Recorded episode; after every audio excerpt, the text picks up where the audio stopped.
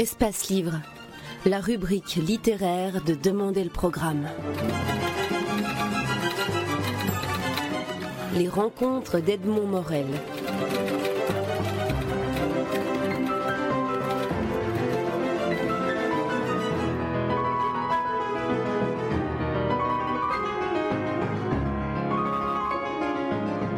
Gérard de Cortance, vous publiez un roman intitulé Giscard en short au bord de la piscine chez Plomb. Il, euh, la suite du précédent, qui était De Gaulle euh, au bord de la piscine. Alors, euh, en, lisant, en lisant votre roman, en entrant dans votre roman, le, lecteur est comme, est comme pris dans un, dans un, dans un fluide. On a l'impression que, que vous écrivez l'air du temps, que, que, que l'écriture est venue sans, sans, sans travail, sans comment se passe le, moment où vous mettez devant votre feuille ou devant votre clavier et puis vous dites, tiens, voilà, je suis parti maintenant, 1969, euh, euh, on est en France alors c'est un leurre de penser qu'il n'y a pas de travail. Hein. Euh, il y a toujours un, gros travail de documentation derrière, et puis un travail, comment dire, personnel de recherche sur, sur soi, qui, fait qu'à un moment ou un autre, je me dis, tiens, j'ai tel sujet, j'ai tel livre, je vais, je vais développer, et c'est vrai. Alors, c'est vrai que le, temps de, réflexion est, un peu long, euh, mais le temps d'écriture est toujours très rapide. Alors, je ne sais pas si c'est un bien ou, un mal. Euh, c'est vrai que je retravaille très très peu mes livres. Je ne sais pas si je devrais le dire, mais euh, ça me ça vient comme ça très et, au début j'écrivais, ça me gênait. Je me disais c'est pas normal. Au fond, j'avais l'image des, écrivains du 19e siècle. D'ailleurs, je faut pas oublier qu'ils écrivaient à la plume. Hein. À la plume doigt, au stylo après. Bon, il n'y a pas encore de machine à écrire. Ou bien il dictait comme Stendhal. Oui, il dictait. Voilà, donc, mais donc il n'y avait pas, euh, comment dire, d'ordinateur. De, vous écrivez beaucoup plus vite quand vous, vous écrivez vos textes sur ordinateur. Vous corrigez aussi beaucoup plus vite. Donc je pense qu'il y, y, a une rapidité d'écriture qui, qui, est, qui est donnée à la fois par le, le, le matériel que vous utilisez qui est, différent, qui est beaucoup plus rapide, et, en même temps peut-être par une vitesse personnelle. C'est moi, je tiens beaucoup à cette écriture euh, rapide. Pour écrire un livre, disons, euh, il faut entre 5, 6, 7 mois, pas plus. Et je, n'aime pas quand je reste plus longtemps sur un, sur, un livre. Euh, j'aime bien, il y a une sorte de, de, de, vitesse comme ça qui, qui, qui est donnée. J'ai besoin de cette, cette rapidité, de, euh, euh, j'ai pas envie de, fouiller les choses, d'aller creuser, d'aller peaufiner. J'aime bien que la, pensée arrive dans, le jet comme ça. Qui, qui euh, je suis persuadé qu'il y a un rythme. Il y a un rythme qui est donné à, mes livres grâce à cette façon de travailler. Et, par exemple, si on, si on veut s'en tenir à, cette, à, la cuisine, hein, comment, comment ça se fabrique Ça dévoile beaucoup de choses. Oui, oui, oui. Comment ça se fabrique un, livre Donc après le, après la partie, comment dire, une fois que je sais quel sujet je vais traiter, il y a tout un travail de documentation qui est merveilleux. Vous lisez, vous allez au cinéma, vous écoutez de la musique, vous, faites des fiches, ça, ça c'est formidable. On a une chance formidable, nos écrivains de pouvoir vivre comme ça.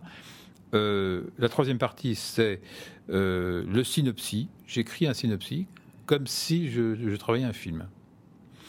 Et après, c'est extrêmement facile. Une fois que le synopsis est là, rien ne m'empêche d'ailleurs de, Je dis souvent, on, trace un, canal avec un fleuve dedans, mais parfois rien ne nous empêche de, de, fabriquer une crue. Euh, euh, qui, fait affaire que le, fleuve déborde. Donc on, mais le fleuve revient après dans, la ligne.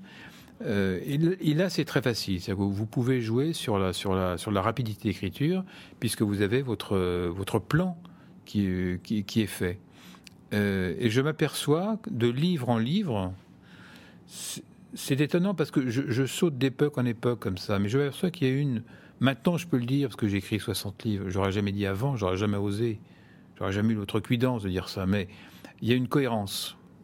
C'est-à-dire que je peux regrouper l'œuvre romanesque en différents cycles. Et je m'aperçois que tous ces cycles, euh, au fond, il y a une même interrogation euh, autour de la généalogie, autour de la filiation, autour de, l'évolution d'un être, de l'évolution d'une famille, euh, au sein d'une société, au sein d'un pays, et au, sein de, la terre. Enfin, je, j'aime bien cette idée de, partir. De, c'est le Clésio qui, dit que les choses les plus infinies, on les retrouve dans les choses les plus, les plus petites.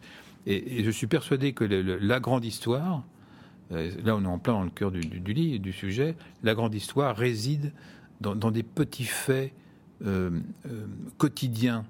C'est-à-dire qu'apparemment ça ne change pas grand-chose, mais en réalité les vraies révolutions se font là. Alors oui, effectivement, le, travail du romancier, c'est à partir de, sensations qu'il observe autour de lui, sans, contrainte aussi, sans avoir de grille de lecture. C'est peut-être ça aussi qui fait que le, que le romancier peut raconter la grande histoire à travers la, petite histoire qu'il observe ou par laquelle il se laisse porter. C'est ce que vous avez fait finalement. Bah, J'ai la chance, alors, euh, je pense que la, chance du romancier, c'est d'avoir, comment dire, d'avoir besoin d'écrire des romans. si je peux m'exprimer ainsi. C'est-à-dire que le, romancier, c'est quand même un grand malade qui a besoin d'une béquille. Et la béquille, pour moi, c'est l'écriture. Quelqu'un de tout à fait normal, de bien dans sa peau, dans sa vie, euh, n'écrit pas de livre. C'est quand même très très bizarre. Passer toutes ces heures à son bureau, surtout quand on en écrit beaucoup. Donc il y, a une sorte de, dysfonctionnement, quelque chose qui ne va pas. Euh, Cocteau disait au fond, euh, travaille ta différence. Tu, as un clou dans ta chaussure euh, au fond, plutôt que de retirer le clou de façon à marcher correctement, euh, laisse le clou, parce que cette boiterie, euh, c'est ce que tu es vraiment. Donc la, force du romancier, c'est pouvoir mettre ça en mots, et donc de, décrire sa chaussure avec le clou dedans. donc c'est ce qui nous sauve, et en même temps, ce qui est extraordinaire, c'est quand cette quand la description de quelque chose qui, vous touche vous personnellement euh, va toucher aussi les gens. Euh, parce qu'il y a un côté psychanalytique là-dedans, mais ça ne fait pas une œuvre, c'est pas suffisant. Euh, c'est pas parce que vous faites une psychanalyse permanente que ça fait une œuvre littéraire. Là où on peut penser que ça fait une œuvre, c'est quand vous trouvez des lecteurs, ce qui est mon cas. Donc j'ai à tort peut-être, mais j'ai l'impression qu'il y a quand même une œuvre puisque parlant de choses qui me touchent moi, qui sont tout à fait personnelles au fond. Euh, voilà, le, petit enfant euh, né dans l'immédiate après-guerre, euh, fils d'Italiens, d'un côté prolétaire, napolitain par, par la, maman, bandit de grand chemin puisque descendant de Fra Diavolo, de l'autre côté aristocrate piémontais du côté du père. Il raconte ses difficultés à exister dans la France de l'immédiat après-guerre et dans Giscard en short au bord de la piscine dans la France des années 70, au fond, on peut dire finalement, on n'en a rien à faire. Ça ne concerne que lui. C'est ses petits problèmes, euh, son papa, sa maman, ses grands-parents, ses études, son service militaire. On peut dire au fond, mais on s'en fout. Euh, là où c'est merveilleux, c'est quand, quand, vous êtes traduit comme moi en 20 langues. Ça pourrait être plus. Moi, je suis 20 langues. Bon, c'est déjà pas mal. Euh, vous racontez cette histoire. Euh, le livre est traduit en bulgare, en roumain, en espagnol, euh, en allemand, en grec. Vous allez à la rencontre de ces lecteurs dans ces pays et ces lecteurs vous parlent et vous disent votre histoire m'a touché. Alors là, vous avez l'outrecuidance de penser que vous êtes sans doute un écrivain et que vous dites sans doute des choses intéressantes, puisque euh, parlant de votre petit problème personnel qui se passe à Saint-Ouen en 1970 entre le stade du Red Star, l'usine Ferrodo et le marché aux puces, tout à coup, il y a quelqu'un en Bulgarie qui est intéressé par cette histoire et qui vous dit Ah, mais vous savez ce que vous racontez, c'est un peu mon histoire, c'est l'histoire de mes parents, moi aussi j'ai vécu ça, euh, etc. Donc, ça, c'est, euh, ça, c'est merveilleux. Est-ce que euh, vous avez vécu cette époque? C'est votre, votre biographie. C'est un roman, puisque justement vous trouvez des lecteurs, donc ce n'est pas, ce pas simplement une, un journal. Euh, est-ce que en, retravaillant cette époque-là, elle vous a surpris? Est-ce que vous avez redécouvert des choses avec le regard que vous avez aujourd'hui en 2010 euh, sur ce qui s'est passé pendant cette décennie qui commence en 1969 ou presque 20 ans, 69 Ah oui, alors, alors je dis ça sans nostalgie, parce que je suis plutôt euh, comme Tabucchi, vous savez, le grand écrivain italien, euh, qui dit au fond, moi, la nostalgie qui m'intéresse, c'est pas la nostalgie des choses, passées, c'est la nostalgie des choses que je n'ai pas faites. Donc, ce serait une nostalgie, c'est une façon du, futur. Euh, donc, cette parenthèse fermée, donc c'est pas un livre nostalgique. Et pour répondre à, votre question, donc c'était une époque formidable. C'est-à-dire que c'était une époque charnière. Alors, c'est très intéressant et je me suis surpris moi-même à m'intéresser, plus j'écrivais le livre, plus je m'enfonçais dans cette époque, plus elle m'intéressait. À savoir, c'est une époque charnière. C'est la fin des Trente Glorieuses, c'est-à-dire la fin où la France, mais aussi l'Europe, je parle pas du monde, mais de l'Europe, se relève de la dernière guerre mondiale. Euh, donc, taux de croissance, pas de chômage, euh, tout est ouvert, enfin, plein de choses s'ouvrent, la consommation, enfin bref, la télévision, euh, les réfrigérateurs, les voitures, etc. Et en même temps, premier choc pétrolier, 74, avec la, crise, c'est le mot crise qui apparaît à ce moment-là pour la première fois.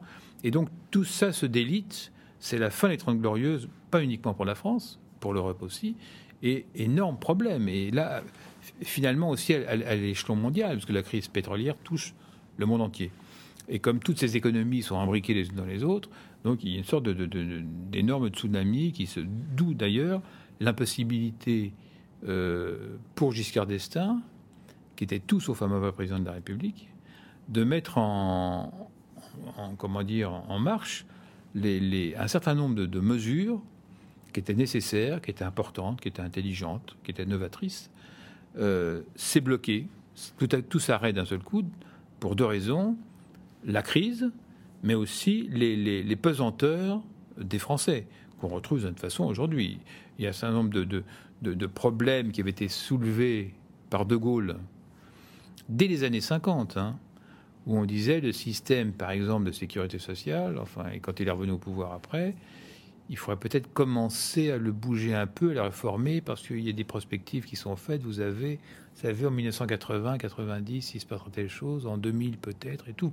On est encore en plein dedans. Et je me demande si on va arriver à le changer, le système. Donc, il, y a, des pesanteurs en France. Voilà. Donc l'échec de Giscard, ça vient aussi de ça, hein, la crise et les pesanteurs. Mais, mais quand même, c'était des, des, années où beaucoup de choses étaient possibles, où beaucoup de choses changeaient. Alors, euh, je ne pense pas que je dise ça parce que j'étais adolescent et que j'avais au fond le monde qui était ouvert devant moi. Passer de l'enfance à l'adolescence, tout s'ouvre. Mais je pense que c'était vraiment, c'était vraiment une époque euh, dans la parole, par exemple. Il y a des choses qu'on disait, qu'on écrivait, qu'on publiait, qu'on chantait, qu'on filmait à l'époque. Je suis persuadé qu'aujourd'hui, ça serait interdit. Il y, a de telles. Euh, la société est tellement cadenassée par un, par un discours ambiant, par un politiquement correct, par, par une sorte d'uniformité qui est donnée à la pensée par les médias, que dès que vous pensez différemment, dès que vous vous, vous, permettez de ne pas être dans la norme, euh, on vous met à l'écart. Et ça, je trouve que c'est vraiment, c'est très. Euh, il y a une sorte d'uniformisation, mais même dans la façon de s'habiller, je, ou, de se nourrir. Moi, je, et, en disant ça, ce n'est pas un espèce de nationalisme ou même un régionalisme imbécile. Moi, je ne suis pas certain que ce soit une avancée extraordinaire de voir que les gens s'habillent de la même façon euh, euh, à Athènes, à Stockholm, à, Paris et à Londres. Je ne suis pas sûr. Alors c'est peut-être très efficace pour les gens qui vendent les vêtements en question. Ça, pour eux, c'est certain, qui gagnent beaucoup d'argent. Ça les arrange que tout le monde s'habille de la même façon. Mais est-ce que c'est vraiment important pour chaque pays pour ça? Je suis pas sûr. Je suis pas sûr.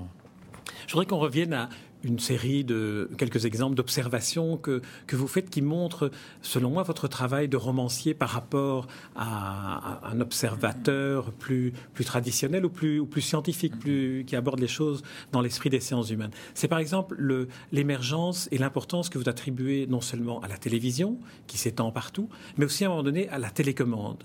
Et ces petites observations-là font que c'est vrai qu'on voit les perspectives euh, différemment euh, dans un roman que dans, que dans une, analyse sociologique. Ah oui, c'est vrai que, euh, le romancier, il, a une place idéale parce qu'il peut, de certaine façon, il peut se permettre de raconter n'importe quoi.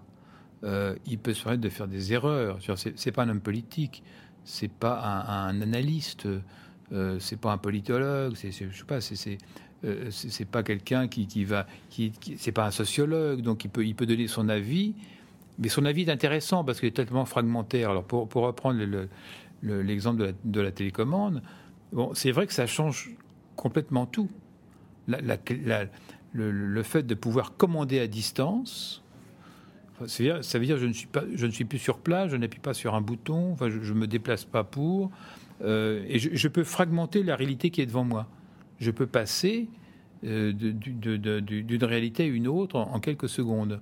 Quand euh, une, expérience comme ça, quand j'emmène mon petit garçon à l'école, comme il a 12 ans, c'est presque un adolescent maintenant, s'il m'entendait, il serait pas content. Il peut monter à, la place euh, à côté de moi. Euh, donc on écoute la radio. Euh, dès que quelque chose ne lui plaît pas, il zappe. il appuie sur le bouton, clac, clac, clac. Hein. C'est-à-dire que la réalité est fragmentée tout de suite. Je, c'est très compliqué de lui, faire comprendre, au fond, qu'on peut écouter les choses jusqu'au bout. On peut, il faut que les choses aillent jusqu'à leur terme. C'est trop facile. La, vie, c'est pas je change, euh, je prends la télécommande et tout ce qui me gêne. Tout ce... Non, c'est pas vrai. Il faut bien scolter la réalité, aller jusqu'au bout, voir ce qui est. ce est que la montagne qui est là, euh, euh, il va falloir qu'on arrive à la franchir, quoi. Donc la seule façon de la franchir, tu vas pas la zapper la montagne. Il faut que tu montes. Ça va être difficile. mais en même temps, ça va être formidable quand, tu vas arriver au sommet tu t'arrêtes, tu as des sandwichs dans ton sac. Moi, je fais beaucoup de, marches en montagne. Tu as une vue magnifique. Quand tu redescends, c'est le paradis. Euh, si tu avais zappé, euh, tu n'aurais jamais vécu cette chose-là. Donc, il faut, il faut aller jusqu'au bout des. Et, alors, je ne sais pas si ce que je dis sur la télécommande dans le livre juste. Mais c'est très bref. C'est une, à la suite de la télévision, parce que vous dites aussi la télévision, dans le fond, a changé beaucoup de choses dans la mesure où tous les ménages, toutes les familles françaises, à cette époque-là, mangent devant le, monde qui leur apparaît dans la lucarne. Ah et donc là, ça change tout le rapport de l'individu au monde, alors que le rapport avec ses proches, finalement, devient quelque chose de, de silencieux et